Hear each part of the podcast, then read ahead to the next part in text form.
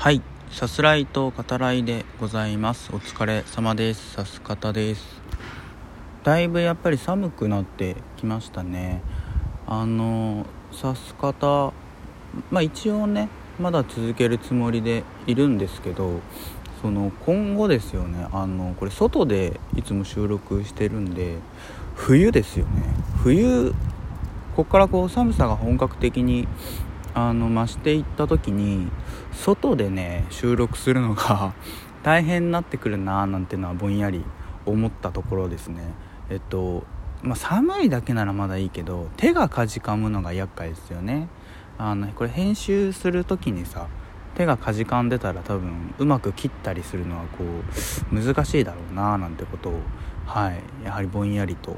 思いました。ちょ手をね温めながら、えー、冬は乗り切ろうと思っております。でえっとこれ配信した日の前の日ですね。えっとお便りをいただきましてありがたいことに。はい。あのそのお便りの中で、えっと、前々回ですかね、えっと、公演についても触れてくださっていたので、あの、東京の方にある公園ですか？っていうことをあのお便りに書いてありましたのでお答えすると東京です。練馬区の公園になります。はい。あの公園ってまあどこもそうなんですけど意外とやっぱあるんですよね。あの普段特に大人になると行く理由ないからあの見過ごしがちだなっていうのはこれ僕指す方をやり始めて思ったことなんですけどあの公園たくさんあって場所としてのこう設計のされ方っていうんですかね。はい。各公園を見るといろいろ発見があって面白いのであの どこの公園もねいろいろちょっと注意深く見てみると面白いんじゃないかなと思います。またあの公園にもね会える時があったらいいなと思いますし、えっと、まだまだ行ってないところがまあたくさんあるので、うん、いろんなね公園との出会いが今後もあればいいなと。はい。そんな風に願っているというか、えー、やっていこうかなというふうに思ってますね。はい。でやっぱお便りいただけるのはありがたくてそのなんですかね。まあ好きにお話しさせてもらってるんですけどよりこう喋りやすくなりますねやっぱり。あの自分のことをちょっと喋ってみてもいいのかなみたいなそんな気持ちにさせていただいております。映画紹介だったらまあその映画についてね、えー、語る、まあ、自分の何だろうな。あまりこうパーソナルな部分はちょっとこう抑えてその映画を知ってもらえるようにみたいな風にいつもは喋ってるんですけど。うん。あのお便りとかいただけるとねあの自分のことも、まあ、少し喋ってみるのもいいのかなみたいな、うん、そんな感じがあってはいあの大変感謝しております。で前回のお話のちょっと、まあ、続きみたいな感じになることを少しお話しさせてもらうとえっとラジオトークってそもそもその最初収録のみのアプリだったんですよね。ちょっと僕も最初の頃は知らないからあの初めて見て知ったことではあるんで、えっと、間違ってたら申し訳ないんですけどあのなのでライブ機能っていうのはその後からね付けられたものっていうことでその流れを踏まえて考えるとその要はこう他の配信アプリに比べてあの成り立ちの仕方はねその要は生収録に近いのかなっていうふうに考えるんですよ。ラジオトークっていう名前だからやっぱラジオポッドキャストっていうのをこう、えー、お手軽にねできるそういうアプリとして作られたものだと思うんだけど、えー、その生収録に対してリアルタイムでコメントができる機能があるっていうふうに、えー、ラジオトークのライブの場合僕はそう思っていて、まあ、今のところですね。うん、だからあのやっぱ特徴だと思うんですよね前回お話しさせてもらったその潜って聞けるっていうのも一つの特徴に過ぎないと思って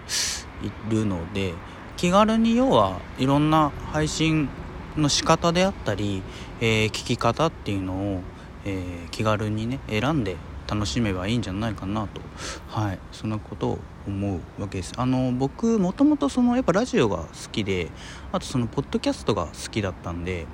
その基本的に、えっと、リアタイでこうコメントするものはあまりこう触れてこなかったんですね。あの一方的に聞かせていただいて、まあ、お便りとかはできるけど、えー、まあ、聞かせていただくものっていうのにこうよく触れてきたのでここまでね。なのでまあ自分がやるのも、まあ、このようにこう収録が多いっていうのはまあそうでライブっていうより自分の場合はこう収録の方がやりやすいなっていう感覚があるんですけど。はい。ただねあの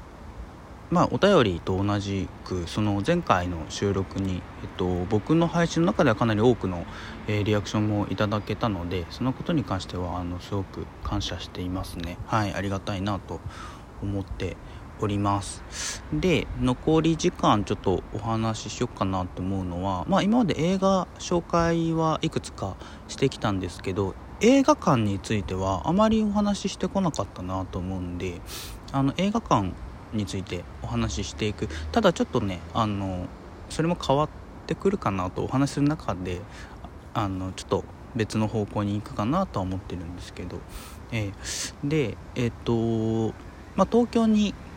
部屋があって東京の方に10年間いたので、えっと、僕が映画をよく見るようになってからっていうのは東京の映画館に行くことが多かったんですね。なので、えーと、東京の映画館中心に、えー、ご紹介していこうかなと思います、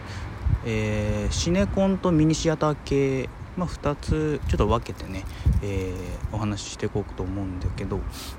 その、まあ、自分が住んでたのが練馬区っていうこともあったので、えーと、よくねシネコンで通ってっていたのはユナイテッドシネマ豊島園という映画館ですね、まあ、テレビとかね、あのー、CM で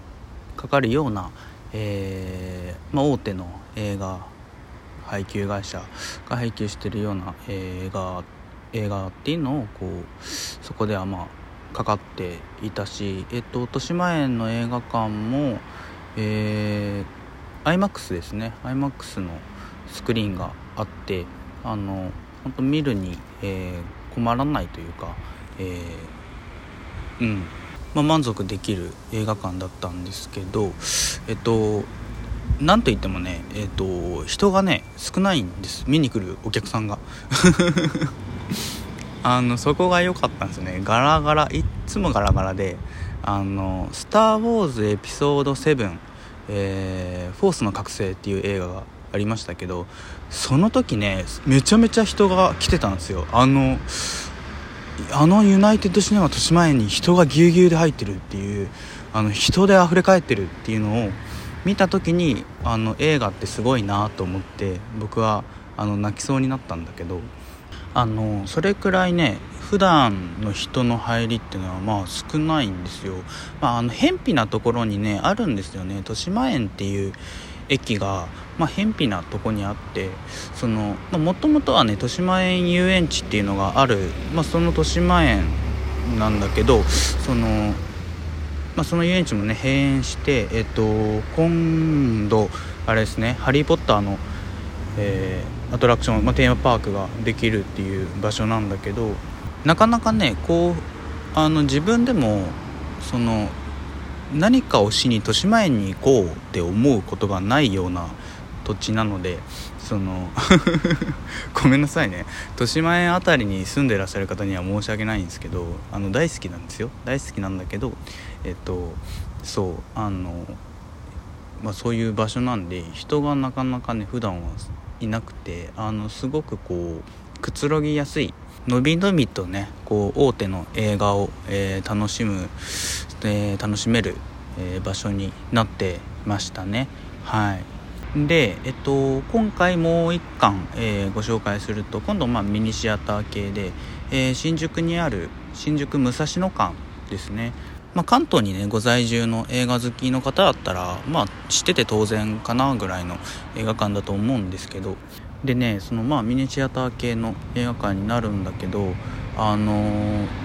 僕が映画よく見るようになって20代中盤ですかね。なんかある時に、え